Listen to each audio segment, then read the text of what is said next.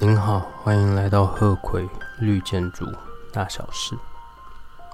我们这一集的内容是 EAC Three Energy and Atmosphere Credit Three 能源与大气环境第三个得分项目，它的名字是 Advanced Energy Metering 进阶的能源量测。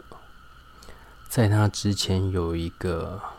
EAP three prerequisite three，它是基本的能源量测。好，我们现在开始来讲这个得分项目。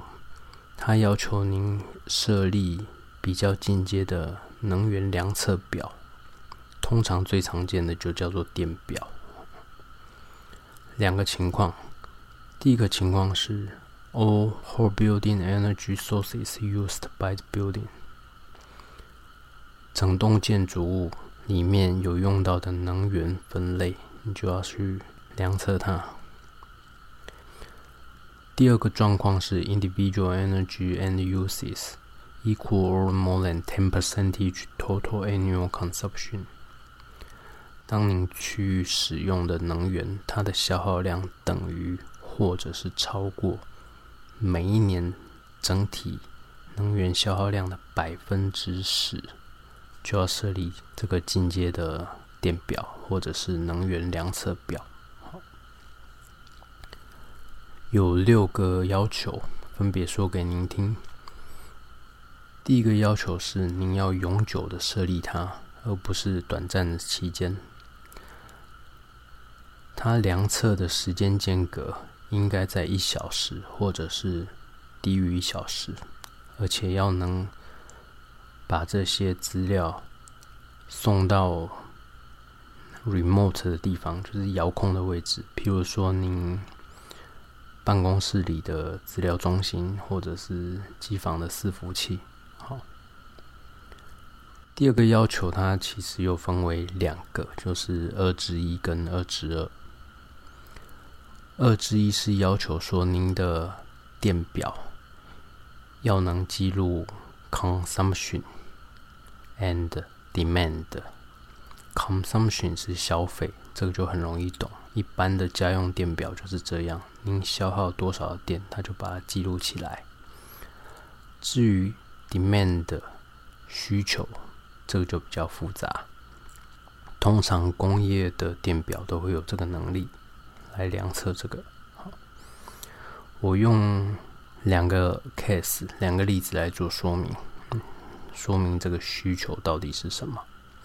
第一个 case，第一个状况是：假设您拿一个一百瓦的灯泡，把它点亮了十个小时，那您消耗掉的电力就是一千瓦小时。第二个状况是：假设您有同样的灯泡十个，你一口气把它们全部都点亮一个小时。您消耗的也是一千瓦小时，可是以第二个状况而言，您的能源需求量是第一个的十倍。好，刚才讲的 demand meter 就是能量测这个。然后我们现在在讲的得分项目，就是要您的电表能量测整体的使用量跟需求。需求就是 peak consumption of power。电力的最尖峰消耗使用，好，再来讲二之二，whole building electricity meters should record PF power factor。它的意思是功率因数，功是小朋友写功课的功，率就是汇率的率，频率的率。因是因果关系的因，数是讨厌的数学的数。好，功率因数有时候称之为功率因子，就是把最后一个字改成笔画很少而字的字。好，功率因数、功率因子，它的意思是 the ratio of real power to apparent power，有效功率跟市在功率的比值。有效功率这四个字应该很容易懂。视在功率，视是眼睛视力这个视，在是在乎的在。在不在家的那个在，有效功率跟实在功率的比值。英文的维基百科会告诉你说，这个数值它会介于负一到一之间，但是在中文版的维基百科会告诉你是零到一之间。差别是电压电流在不同方向的时候就会出现负数。好。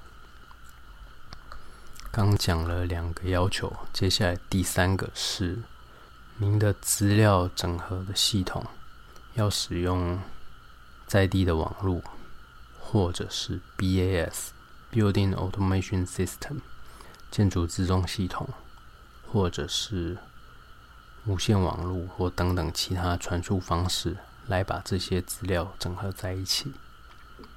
当中最重要、最常被使用的就是 BAS（Building Automation System） 建筑自动系统。第四个要求是把这些量测的资料储存至少三十六个月以上，也就是三年以上。第五个要求是 Data Remotely Access，您可以远距离去。查看这些资料，这个其实跟刚才第一点、第三点应该整合在一起写。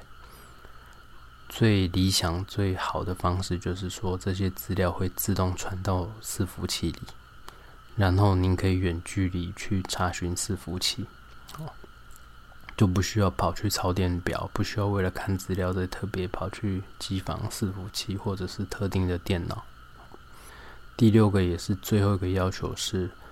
您这些量测出来的数据，它在作为报表呈现的时候，要可以选择不同的时间间隔，比如说小时、天、月份，还有年份。